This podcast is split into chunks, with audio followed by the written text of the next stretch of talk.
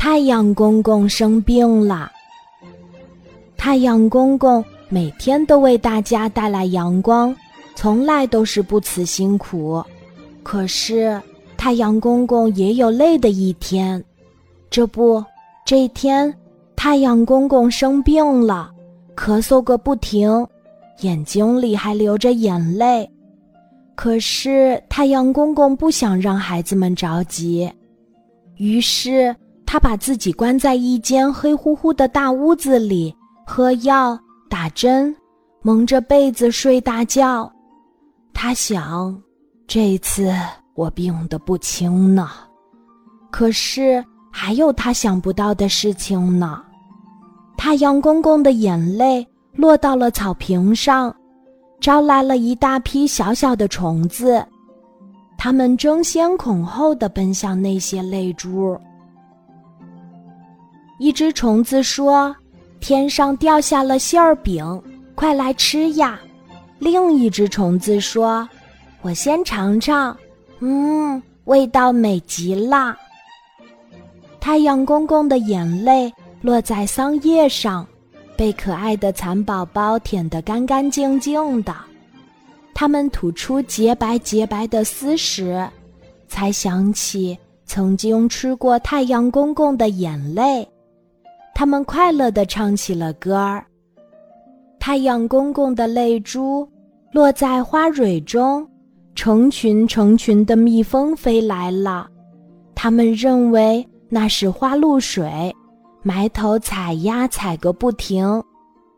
一只蜜蜂说：“花露水甜甜的。”它们飞过村庄，飞过山坡，香香的，就是有点黏糊糊的。飞过树林，觉得力气大得惊人。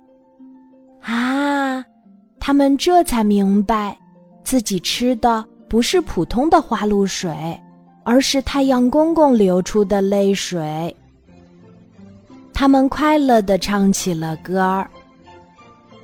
太阳公公的泪珠落在草坪和花丛中，那些漂亮的蝴蝶飞进花丛。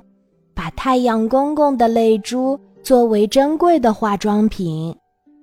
一只蝴蝶说：“亮晶晶的，没错，是珍珠。”另一只蝴蝶说：“错啦，是护肤水，让我们试试吧。”它们的嘴唇、眼睛还有翅膀上都涂上了泪珠。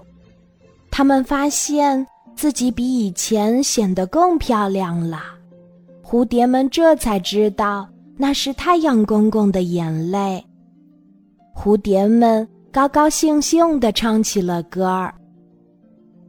太阳公公的泪珠落在田野上，一株麦苗吓得叫起来：“哎呀呀，我的心差点跳出来了！”一株小草说：“可是。”砸在我们身上，怎么一点儿都不疼呢？不久，麦苗和小草发现自己长个儿了，他们这才知道那是太阳公公的眼泪。麦苗和小草快乐地唱起了歌儿。太阳公公的病好了，他刚迈出门槛儿，所有的眼神和欢呼都飞上了天空。动物和植物们都向太阳公公问好。太阳公公笑嘻嘻地问：“孩子们，你们在干什么呀？”动物和植物们说：“我们在快乐的生活，我们拥有许多的宝贝。”小蜜蜂提议说：“让我们一起来唱歌跳舞吧！”大家围着太阳公公跳起舞来。动物和植物们唱起了同一首好听的歌儿。